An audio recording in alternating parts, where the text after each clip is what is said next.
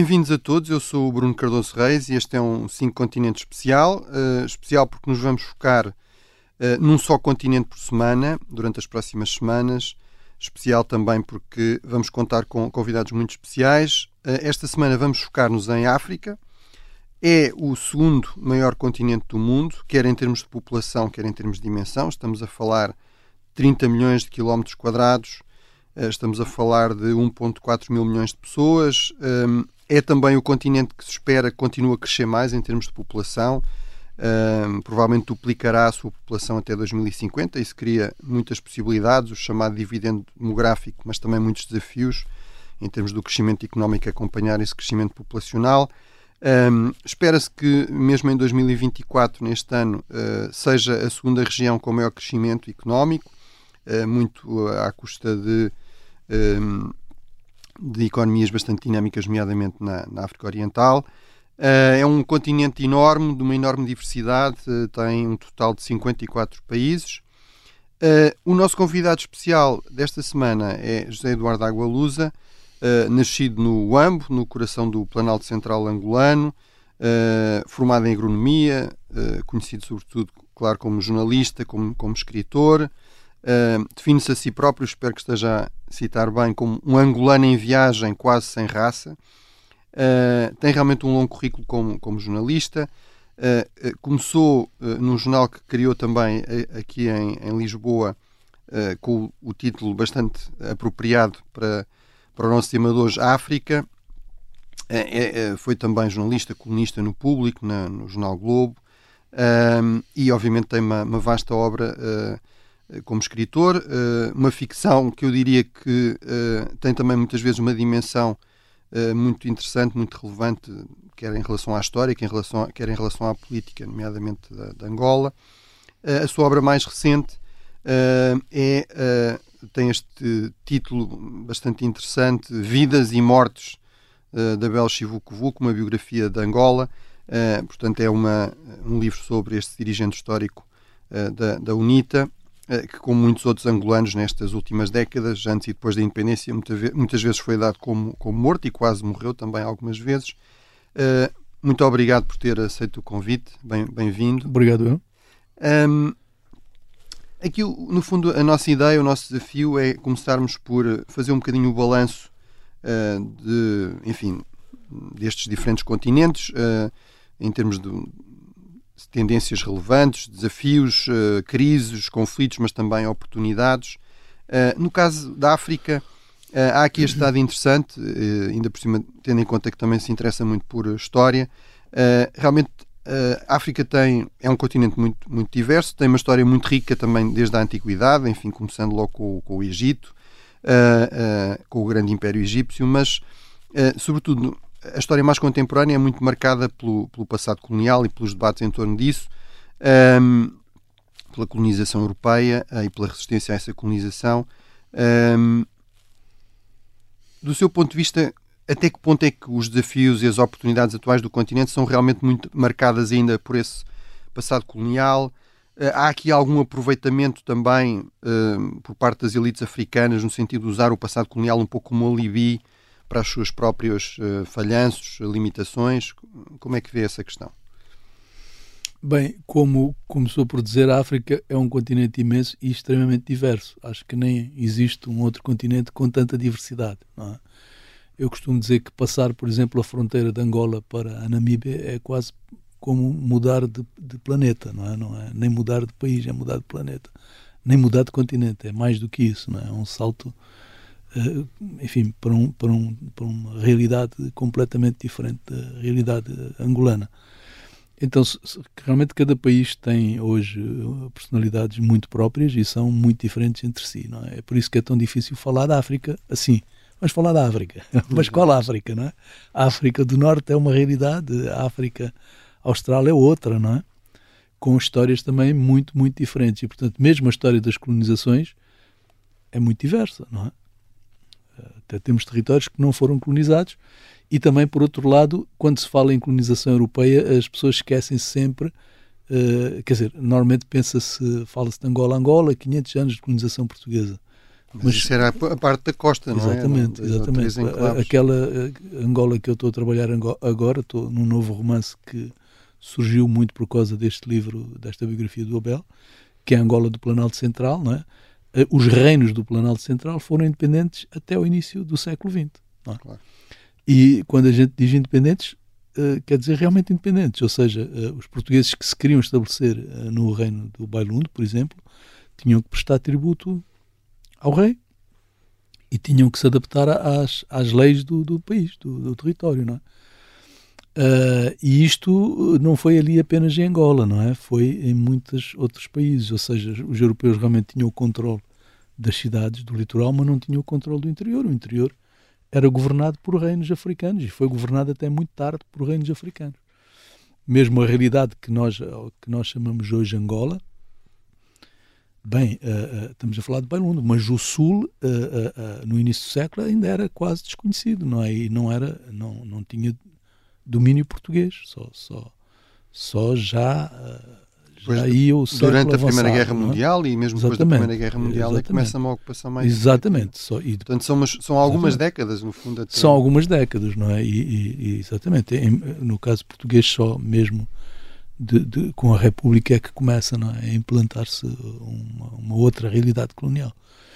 Então, uh, por outro lado, uh, sim, durante muito tempo, após a independência, no caso dos países de língua portuguesa, que são aqueles que eu conheço melhor, uh, houve essa, sempre esse argumento de, de, de culpar a, a, colonização, mas hoje já não se fala muito nisso. É se calhar mais uma moda nos países europeus e na, nos Eu acho que sim, Unidos por exemplo, mesmo que... quando ouço aqui falar da guerra colonial, hum. que em Angola chamamos de guerra de libertação, claro. uh, uh, em Angola quase não se fala, porque evidentemente todas as outras guerras que vieram depois são muito mais recentes e muito mais dramáticas. E, muito mais dramáticas. Não é? Morreu muito mais gente na guerra civil. Quer em Angola, quer em Moçambique também. Quer em Angola, quer em Moçambique, que foram guerras muitíssimo mais uh, terríveis, não é? Para, para Angola, para Moçambique. É? Depois tem estas coisas interessantes que também que com, que têm a ver com a formação dos exércitos, que é o, o, caso de Angola, como o, o, o MPLA chegou à independência, foi o, o, partido que tomou o poder, mas chegou à independência, tinha perdido os quadros eh, intelectuais com a revolta ativa e tinha perdido as Forças Armadas com a revolta de Chipenda. Então, o que o MPLA fez, antes de chegarem os cubanos, ou enquanto os cubanos chegavam, não é? primeiro foi a regimentar uh, o, o, o não é? ali as, os bandidos dos moceques, é? E depois uh, ficou com as, os oficiais que estavam na, exército português, os oficiais angolanos que estavam no exército português, que eram muitos. A UNITA também tentou fazer isso, mas não teve tanta sorte, não é? Uhum. E foram uh, uh, esses oficiais que, no fundo, tiveram na, na origem das Forças Armadas angolanas, não é? Uhum. O que não aconteceu em Moçambique. E o que explica o facto do, do exército, das Forças Armadas angolanas, serem muito mais eficientes do que o, as Forças Armadas moçambicanas, que são muito frágeis, não é? Há muito esta discussão também, um pouco em torno disto, da ideia de fronteiras artificiais em, em África. Eu, eh, no fundo, insisto sempre neste ponto, que é todas as fronteiras são artificiais, não é? Mesmo que Estou cansado de dizer natural. isso. Sempre que me digam, dizem isso, eu, eu, não tenho muita paciência, porque a, a verdade é que as fronteiras uh, africanas são mais antigas e mais estáveis do que a generalidade das fronteiras euro, europeias, não é? Hum. Se há continente no qual as fronteiras estão sempre a mudar, é na Europa. Sim, assim? Portugal é excepcional. Portugal é um caso excepcional e, portanto, os portugueses têm um bocado. Exatamente, não têm muito essa percepção. Mas eu lembro-me uma vez ter visitado, uh, uma das vezes que fui à, à, à, Croácia, e alguém me disse: Olha, o meu avô teve três passaportes diferentes, porque já tinha sido, não me lembro, italiano, depois uh, jugoslavo, depois croata, sem nunca ter saído da mesma aldeia. Exato. Sem nunca ter saído da mesma aldeia. Uh, e, e, é, essa é uma. Uh, isso vemos na, na, na, em toda a Europa, não é? Se há, se, há, se há continente que tem clivagens étnicas, é o continente europeu, é? que tem partidos étnicos. Sim, a é? questão da construção dos Estados é sempre um, um, processo, em termos históricos, foi sempre um uhum. processo com alguma violência, ainda mais Estados-nações, e a Europa não é uma exceção, pelo não é contrário, é faz bastante parte dessa. E dessa no regra. caso da, de, da África, o interessante é que já vão muitas gerações desde o estabelecimento das fronteiras. E, portanto, no, no, caso que eu conheço melhor, não vou falar de todos os países, mas os casos que eu conheço melhor, concretamente Angola e Moçambique, e em particular Angola, essas fronteiras estão perfeitamente uh, uh, fixadas na, na, cabeça das pessoas. Ninguém. Aliás, no conjunto do continente não há reivindicação de fronteiras, praticamente, né? são casos muito raros. No uhum. caso de lá em cima, no Corno da África, etc. Aquela né? divisão, a Somália tem algum... Mas são casos raros. Agora, ali na África Austral não existe isso, não é? Quer dizer, podemos considerar casos como, como Cabinda, que há essa reivindicação da independência, que cada vez também hum, se está a esbater, não é? Uhum.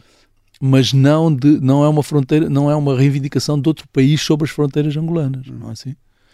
E, e a, a, impressão que eu tenho é que isso está relativamente pacificado. Outra questão interessante no uhum. caso de Angola, em particular no caso de Angola, não é em, em, todos os casos, mas no caso de Angola, é, por exemplo, a questão do voto étnico, que se uhum. falava muito no início, não é? porque a questão, havia a questão da divisão étnica, porque o MPLA tinha como base Luanda e a UNITA estava baseada sobretudo entre os jovimbundos. As últimas eleições a UNITA ganhou isso. em Luanda, não é? A UNITA ganhou em Luanda oficialmente por 62%, portanto presume-se que tenha ganho por mais. Uhum. E o MPLA ganhou no Bailundo. Uhum. E ganhou no Bailundo sem contestação, ou seja, toda a gente aceita que o MPLA ganhou no Bailundo. Uh, e no AMBO. E, então, quer dizer, onde é que está o voto étnico? Um, há muito esta discussão, eh, e falamos agora também de eleições, e vai haver várias eleições, há várias eleições previstas para o próximo ano, estão previstas 12, pelo que eu estive a ver, algumas que já não se vão realizar porque são na zona do Sahel, onde houve onde houve golpes de Estado. Uh, mas, uh, mas em termos mais genéricos, há, muito também esta ideia, que também existia, diga-se, em relação a Portugal e, e, do modo geral, os países católicos, que, que não eram capazes de, de, se organizar democraticamente, ter democracias pluralistas, etc. Uh, agora, muitas vezes surge essa, essa discussão em relação à África. Como é que vê essa questão? Há realmente aí um, um problema? É um, é um problema, digamos, contingente? Há uma certa incompatibilidade? no fundo, há, eu, eu, vi, por exemplo, uma referência referente, uh, recente do, do, responsável do Afrobarómetro, que é um recurso interessante, aquelas sondagens que procuram realizar sondagens em múltiplos países africanos, e ele dizia que realmente havia um certo problema, uh, notava-se nas sondagens na juventude alguma insatisfação com a democracia, mas isso tinha muito a ver com o facto de muitas vezes as eleições não serem realmente democráticas, ou seja, haver fraudes eleitorais, e por outro lado, muitas vezes depois os governos também serem muito pouco eficazes, estarem muito, serem muito, vistos como muito corruptos e tudo isso. Portanto, não era bem uma questão de rejeição da democracia, era da forma como a democracia estava a funcionar em África. Como é, como é que vê essa questão? Infelizmente, a democracia está, está, está a ser contestada hoje em países democráticos, não é? Quer dizer, mesmo nos Estados Unidos, ainda há pouco também vi uma sondagem onde uma parte da juventude eh, não só estava descontente com a democracia, mas pedia uma ditadura, não era, era favorável a uma ditadura, o que também acontece em alguns países europeus. Então é, é uma desgraça que está a acontecer no mundo todo. Espero que seja apenas uma fase e depois um, há sempre a história é assim, recua e depois volta a avançar. É, é, no caso da África, dos nossos países, é verdade que existe um descontentamento com a forma como as eleições uh, têm sido feitas, não é? Que realmente não, não, não tem havido seriedade, não é? E portanto as pessoas muitas vezes sentem que estão a votar e que a sua vontade não é uh, não vale nada, não é? Esse, acontece em Angola, acontece também em Moçambique. Estas últimas eleições em Moçambique houve uma fraude descarada, quer dizer, a ponto que setores importantes dentro do partido no poder da Frelimo assumiram isso com grande descontentamento. Estou a pensar na, na, na família do, uh, do primeiro presidente moçambicano, não é? Vários elementos da família Machel vieram a público, com, aliás, muita coragem, de forma muito inteligente, uh, contestando uh, o roubo eleitoral. E, portanto, evidentemente as pessoas sentem-se descontentes com essa situação. Isso também acontece em Angola, não é? Muito. Mas, uh, ao mesmo tempo, o que temos visto durante todos estes anos é que existe uma grande. Uh, um grande civismo. As pessoas participam nas eleições uh, de forma organizada, cívica, não é? E, não obstante esta série de fraudes, eh, continuam a participar. É? Então, eh, eu acho que o problema de facto tem a ver com a organização, com o facto dos nossos países, eh, em particular Angola e também Moçambique, o partido no poder que está, os partidos estão lá há muito tempo, não é? há demasiado tempo e, portanto, o Estado confunde-se com o partido. Uhum. É? E esses partidos têm o controle, infelizmente, de todo o mecanismo eleitoral. Não é? E, portanto, é difícil de contestar que realmente eles é que controlam o apuramento e, portanto, que essas Controlam os tribunais eleitorais, tudo, não é? Então, é, é muito difícil uh, dar a volta a isto. Mesmo assim, está a acontecer. Quer dizer, os resultados em Moçambique também e no caso de Angola em concreto, uh, nestas últimas eleições, quer dizer, o simples facto de a UNITA ter ganho em Luanda, mostrou que mesmo com fraude, a fraude também tem limites, uhum. não é? E, portanto, uh, hoje nas grandes cidades é mais uh, difícil fazer fraude. É mais fácil controlar a fraude. E o MPLA tem vindo sempre a perder, a descer, não é? Com sempre 10%, não é? Uh, 81%, 71%, 61%, 51%, ou por aí, já não me lembro se é exatamente esse valor, mas portanto, de qualquer maneira, depreende-se que nas próximas eleições, se continuar a descer da mesma maneira, perderia as eleições, uhum. não é? Exato.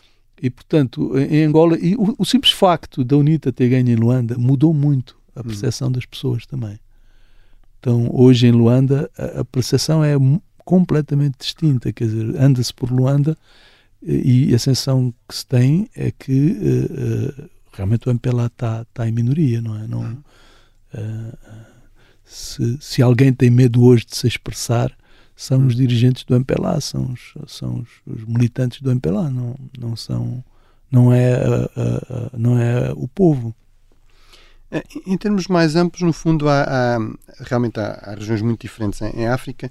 A questão dos golpes de Estado tem-se colocado sobretudo na, na, zona do Sahel, da África Ocidental.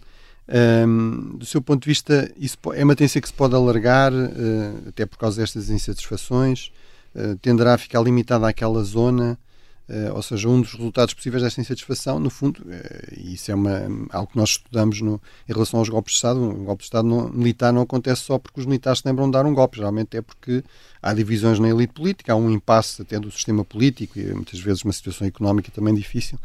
Uh, isso é um risco que se coloca noutras zonas da África, por exemplo, mais nesta zona também da África E às vezes e tem havido também a interferência de outros países, não é? Claro. No, no, caso da África, também. eu acho que cada país, lá está, cada país é um hum. caso, é? Hum. mesmo na África Austral a situação de Angola é muito diversa da de Moçambique. Uhum. Vamos falar dos países que eu conheço melhor. Uh, uh, logo, as Forças Armadas angolanas uh, têm uma relativa independência, uhum. bastante independência até. Tem a ver com o processo de formação das Forças Armadas, tem a ver com a integração dos militares da UNITA, uhum. depois do fim da guerra, que de facto aconteceu de forma, vamos dizer, exemplar. e isso faz com que hoje as Forças Armadas angolanas sejam largamente independentes. É? Aliás, é muito curioso que uh, nestas últimas eleições, mesmo no Palácio Presidencial, uh, a UNITA ganhou. Portanto, a, a, a, guarda presidencial. A guarda presidencial votou na UNITA. Não? É?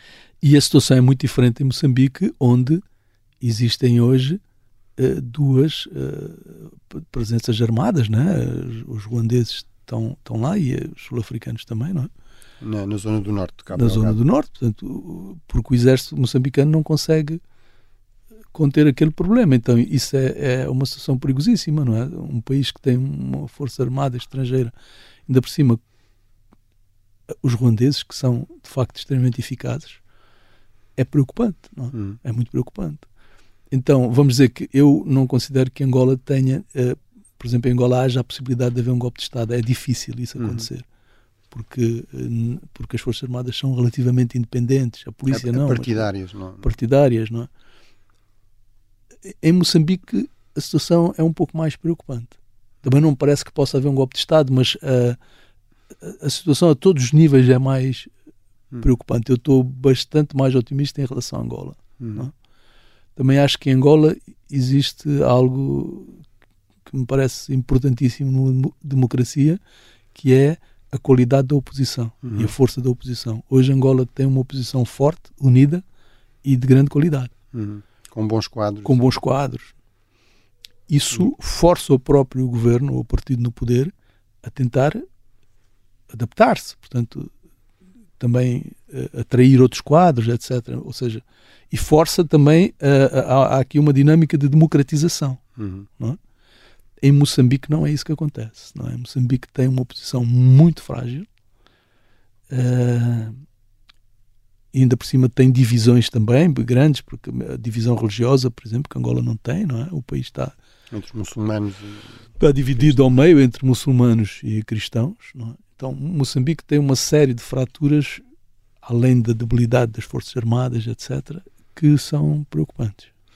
Eh, eu tinha aqui outra, outros, outros pontos, mas em relação a Moçambique, esta, questão de Cabo Delgado, enfim, da, do, da ameaça jihadista em Cabo Delgado, que surgiu, que surgiu entanto na conversa. Como é que vê isso? Parece-lhe que está relativamente controlado? É algo que pode a qualquer não, momento. Controlado voltar? não está, porque quer dizer, foi controlado pelas Forças Armadas ruandesas uhum. e, e, não é uma coisa isso transparente. Não é sustentável.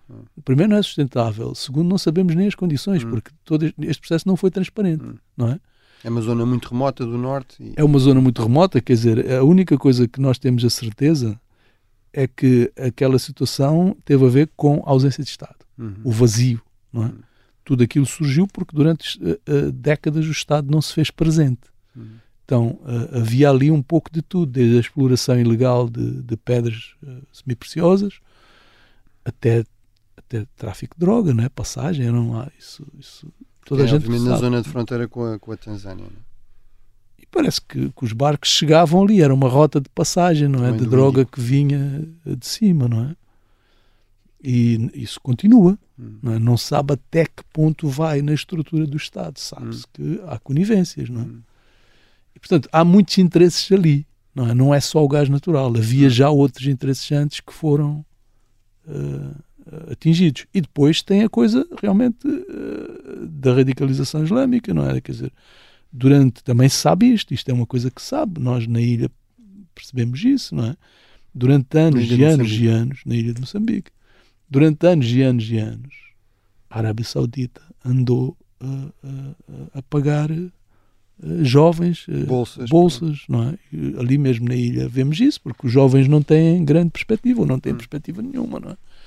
E, portanto, querem estudar, não têm para onde, não têm como. A Arábia Saudita oferece bolsas de quê? De teologia islâmica. E na versão mais fundamentalista do Pois, claro, porque o, o Islão uh, ali em Moçambique, eu não posso falar de Moçambique todo, vamos mais uma vez falar de onde eu conheço, que é a ilha de Moçambique, onde, onde eu vivo, é um Islão uh, africano, não é? Totalmente africanizado. Muito tolerante, sincrético. É extremamente tolerante, não é? Sincrético e é extremamente tolerante. E, portanto, o, o, que estamos a assistir hoje é um confronto entre as, a juventude, as novas gerações, que foram muito uh, catequizadas pela, por esse Islão radical, e os mais velhos. Uhum. É? é muito interessante, porque os mais velhos são os liberais, não é? em termos de costumes, de tudo, e esta juventude é que é, é uma juventude mais conservadora. mais Realmente, um, um aspecto interessante é esta questão de que um fator aqui importante são, são influências externas, é, é, esta questão, por exemplo, de bolsas muito generosas da Arábia Saudita na ausência de alternativas para, jo para os jovens muçulmanos daquela região, que depois uh, voltam com um modelo de Islão fundamentalista estranho ao que é tradicional ali.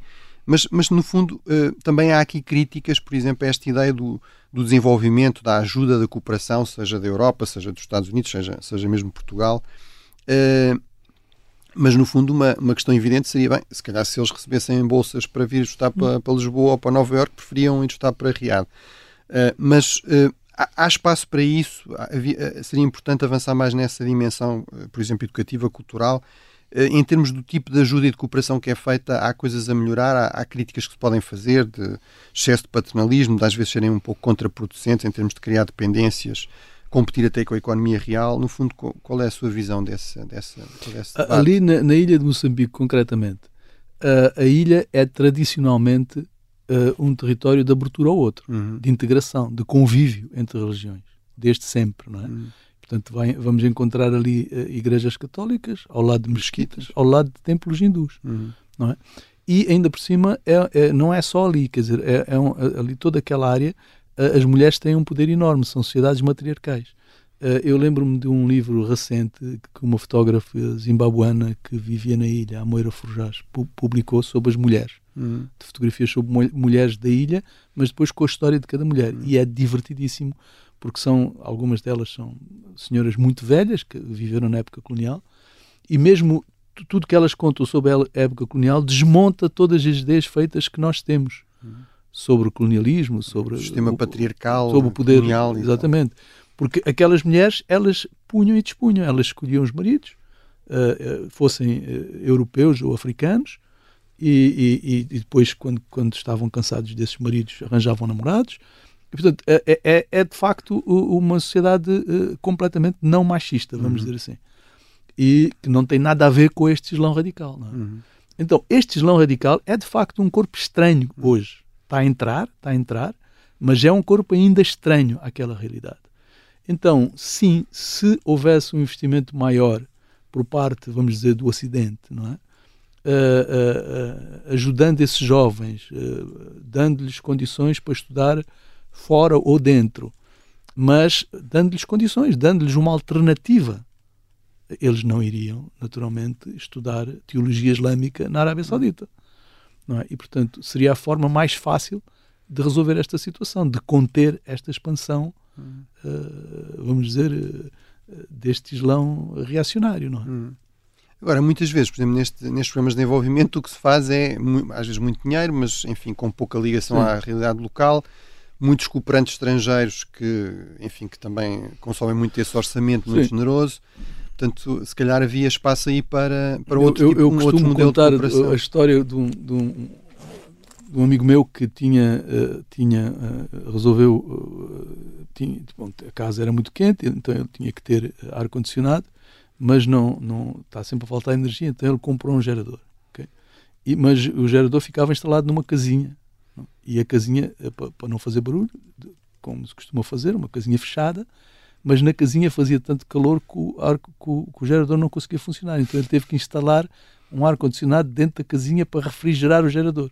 Só que o gerador não era muito forte, portanto, dava unicamente para uh, fornecer energia ao seu próprio ar-condicionado. Portanto, era um circuito completamente um fechado, fechado, e inútil. É? E muitas vezes estas organizações não governamentais são isto. Não é? Elas recebem financiamento para se pagar a si próprias e aos, seus, e aos seus funcionários. E depois o que sobra para, para fazer atividades, para criar desenvolvimento, é muito pouco ou quase nada. Hum. E esta é uma realidade praticamente eh, generalizada até hoje. Né? Há um sem número de organizações não governamentais uh, europeias que só estão ali a, a, pagar os seus funcionários, a pagar-se a si próprios. Um, em termos mais amplos da, da, relação entre Europa e África e também entre Portugal e, diferentes países africanos, enfim, aqui com o enfoque também que, que entender, uh, que balanço é que faz? Ou seja, uh, em termos não só da questão da ajuda de desenvolvimento, mas de outras dimensões, um, há muito esta discussão, por exemplo, agora do, de um protagonismo crescente da Rússia novamente em África, da China, enfim, já há mais tempo em, em África, com investimentos, com, uh, que também geram as suas polémicas. Eu recordo, por exemplo, nós temos muitos, muitos alunos, uh, obviamente, africanos, e recordo, por exemplo, numa, num debate que tivemos, uh, colocar-se esta questão, mas porquê que, por exemplo, no Mali ou numa série daqueles países da África Ocidental se prefere a Rússia à França, não é?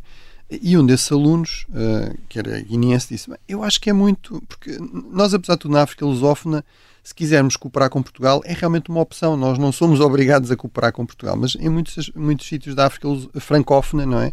Do, do, das antigas colónias francesas, há muito esta ideia de que, que, eles foram obrigados, não é? Que havia ali um mecanismo neocolonial realmente de dependência em relação à África. E, portanto, ah, nós percebemos que a Rússia, se calhar, não, não é grande coisa, mas pelo menos é diferente. Eh, a China terá os seus problemas, mas pelo menos é diferente. Isso é uma questão que se, que se coloca, que se nota. Eu acho é... que na, na, a gente não vê a presença da Rússia, não é? Talvez nas Forças Armadas, hum. uh, no, no, dia a dia, na, não se vê, mas da China, sim. A China, é, tanto em Angola quanto em Moçambique, bom, é uma presença hoje uh, visível, não é? Uh, não sei, por um lado eu acho que os chineses uh, têm esse projeto muito bem desenhado. Não é? Eles sabem exatamente o que querem e estão, estão a executar essa... Aquela ideia do, do da, da, nova rota da seda, investir estão em a fazer, portos, não é? Portanto, eles estão, exatamente, eles estão a fazer isto. Recuperam, em, Angola, eles recuperaram o caminho de ferro de hum. Benguela recuperaram o caminho de ferro de Benguela e recuperaram alguns portos porque têm interesse nisso. Portanto, uh, eles recuperam aquelas estruturas que servem aos seus próprios interesses. Uhum. Então, a China, talvez a grande diferença seja a China tem um plano. Uhum. Não me parece que Portugal tenha. Uhum. Uh, nem os Estados Unidos hoje. A China tem um plano. A China uhum. sabe o que é que quer de África. Uhum. E está a fazer. Está a fazê-lo. Pois, por outro lado, a China não se envolve em conflitos. Uhum.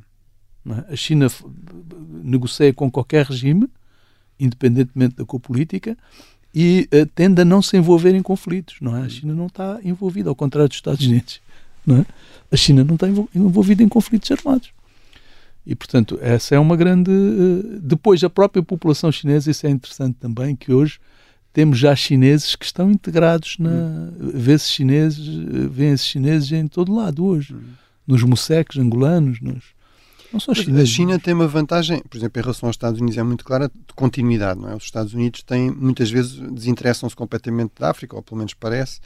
Uh, e, mas uh, havia esta polémica, por vezes, por exemplo, em relação à questão da, de, dos investimentos e da população chinesa, no fundo, a ideia de que não só eles fazem o investimento, mas contratam os trabalhadores chineses e, portanto, em uhum. termos de retorno para, para digamos, para, para, para os países africanos, esse retorno é limitado, não há sequer, por exemplo, mais emprego. Isso é uma questão, é uma questão que é discutida, ainda se coloca. Como é que vê esse?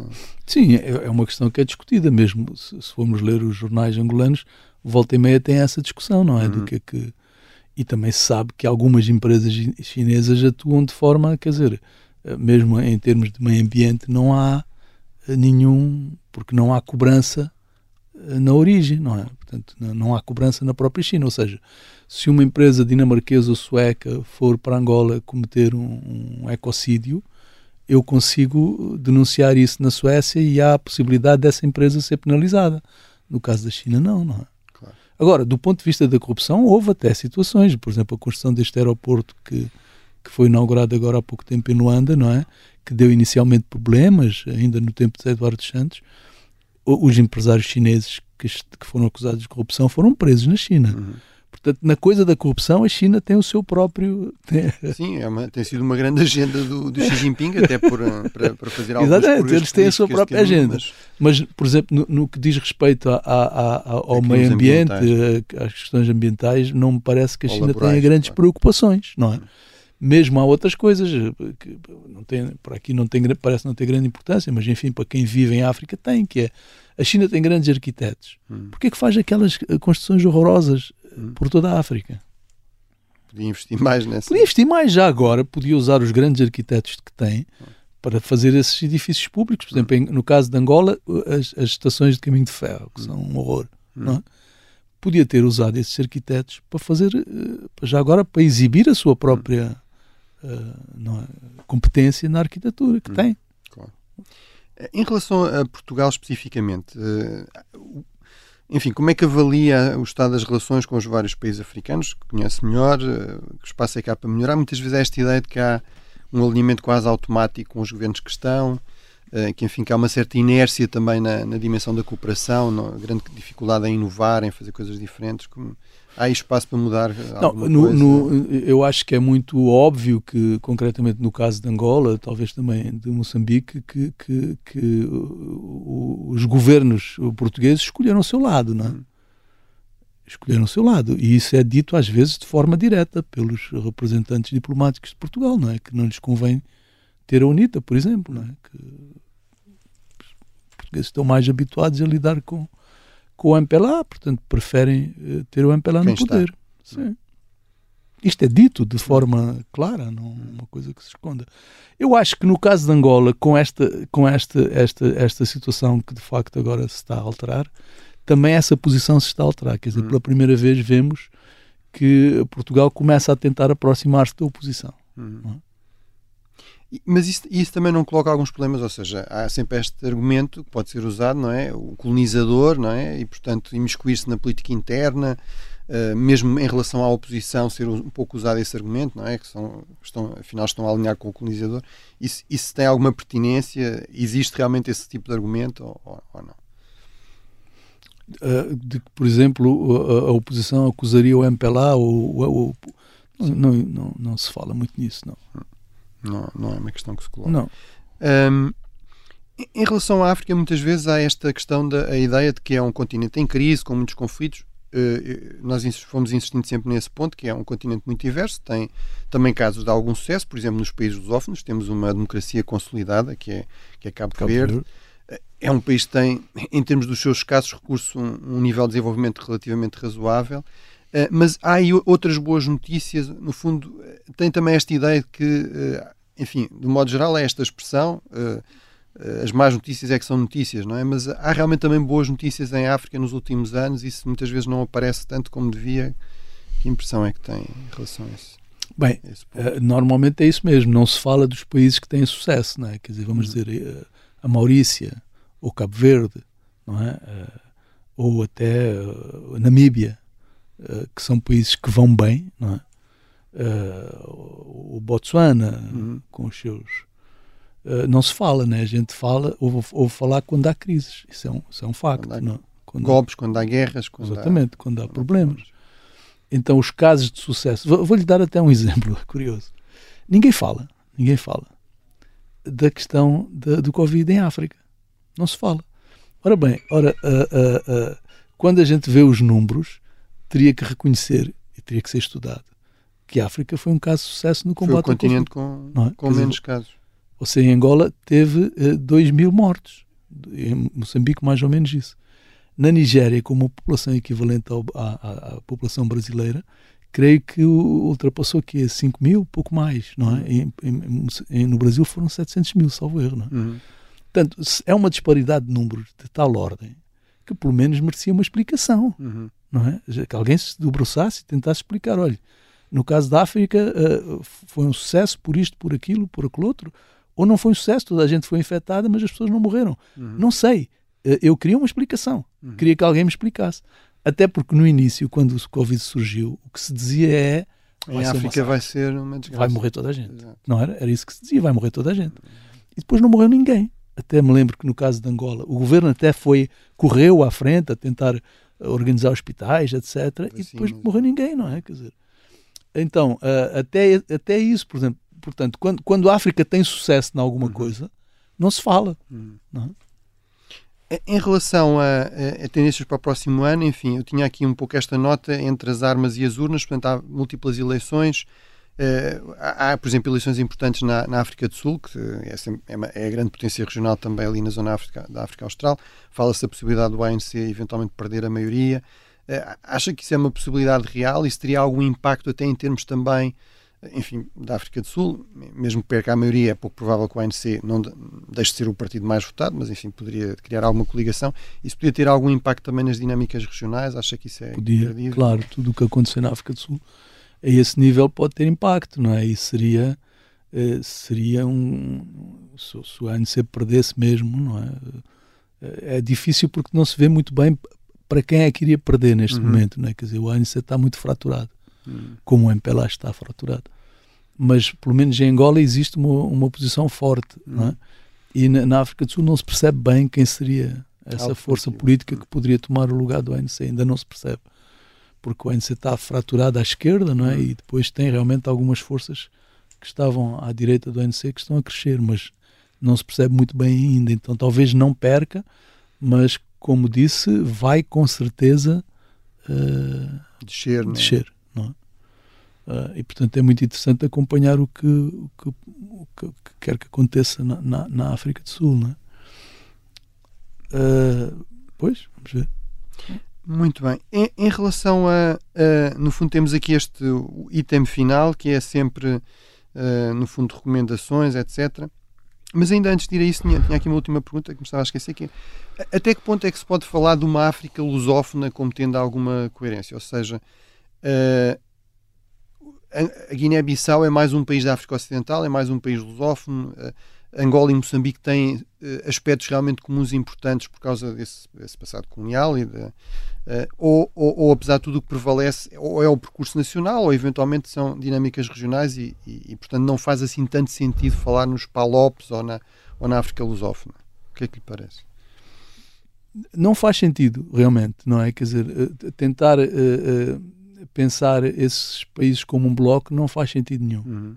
Porque são países tão diferentes, não é? De facto, aquilo que acontece em Cabo Verde não tem reflexo nenhum nem na Guiné-Bissau, não é? Uhum. São só, esses países que já foram o mesmo, hum. não é? Uh, ou supostamente foram o mesmo, que estão mais próximos, não têm nada a ver um com o outro. Portanto, as realidades políticas, sociais, tudo são completamente diversas. Uh, São Tomé é outro caso, não é? Hum. São Tomé, também ninguém fala de São Tomé, mas é um, um, outro caso. Portanto, cada um destes países tem uma identidade própria tão diversificada, né? tão, tão diferente, que não, não é difícil. A gente quer juntá-los ali, mas não, não faz sentido nenhum, não é? Desse ponto de vista. Muito bem. Em termos de, de recomendações, livros, enfim, documentários, filmes, que, que, possam ajudar a perceber, enfim, a África já percebemos que é difícil eh, como um todo, mas perceber certos aspectos da realidade africana, certos países africanos, o que é que, o que, é que recomendaria? Portanto, estamos a falar mais de, de, de livros de, de, não ficção do que ficção, não é? Eu leio sobretudo ficção, leio não, pouco ficção, ficção. Eu acho que também se aprende muito com, com a ficção, não é? Eh, agora, em Angola, tem, curiosamente, tem vindo a surgir uh, uma série de livros de testemunho, não é? De testemunho, que não chegam a Portugal, infelizmente, a, a maior parte. Ou seja, livros de uh, dirigentes uh, ou do MPLA, ou da UNITA, uhum. ou de pessoas comuns também, não é? Por exemplo, agora, há poucos dias surgiu um livro muito interessante de um piloto, um antigo piloto aviador, que recolheu histórias, uma série de histórias, de pilotos, uh, uh, de pilotos durante a Guerra Civil, não se fala disto, de uhum. pilotos de avião e de helicóptero. E eu fiquei, por exemplo, surpreendido com a quantidade de aviões que foram derrubados durante uhum. a guerra. É um número impressionante. Uh, então, a, a, a, história da guerra civil que está por escrever em Angola, de facto, é? a grande um história, escrita, então. pelo menos uh, começam a aparecer elementos para quem quiser amanhã escrever essa história, já os possa utilizar. Não é? Hum. Isso é interessante. Hum. Não, não, estou a falar de, aqui do caso de Angola, de, mas é muito importante, quer dizer, porque nunca, nunca mesmo a, a guerra civil nem na ficção está. Hum. É? Na própria ficção, quase não há livros uhum. sobre a guerra civil. A guerra Talvez mais coisas sobre é um rumor a, a guerra da independência, a guerra da libertação, do que sobre a guerra civil. Não, nem, nem uma coisa nem mesmo outra. aí é pouco. Não. Há, há, há no passado alguma coisa. Pepetela e coisas assim. Pepetela muito pouco, mas uhum. tem, mesmo a guerra colonial tem alguma coisa, né? E depois disso, da guerra civil, desde o Sousa Jamba, com uhum. patriotas, uhum. que não há nada de consistente, não é? Então, uh, nem na ficção, nem na não ficção não existe também o grande livro, da, vamos dizer, na ficção, o grande livro da Guerra Civil não existe. Uhum. E também em Moçambique não existe, porque mesmo em Moçambique o MIA tem a maior parte, como em Angola, a maior parte dos livros tem a guerra ali, como lá atrás, não é? Uhum. Como, pronto, como um rumor distante, não é? Mas não é o tema. Mas não é um tema principal. Uhum. E na não ficção, quer dizer, alguém que se tenha debruçado, feito uma. Ainda não houve. Uhum. Nem, nem, mas começa a haver elementos nos dois países, portanto, começam a surgir uh, livros que, uh, uh, pelo menos, dão testemunho de, de fases da guerra. Hum. Muito bem. Eu, eu vou recomendar o, o, o, livro, o último livro do José Eduardo Agualusa, Vidas e Mortes de Abel Chivucovuc. Acho que para, para quem tem interesse pela história recente, e nomeadamente pela, pela Guerra Civil, é, é realmente uma obra bastante interessante. Acho que também sobre Angola eh, temos, há um livro muito interessante, já com alguns anos, mas continua muito atual, aliás, do, do amigo comum, ah, do sim. Ricardo Soares de Oliveira, sim, sim. Angola Magnífica e Miserável, que acho que é uma, uma obra sem dúvida, muito bem escrita dúvida, e muito bem investigada, muito interessante. Dúvida, sem dúvida.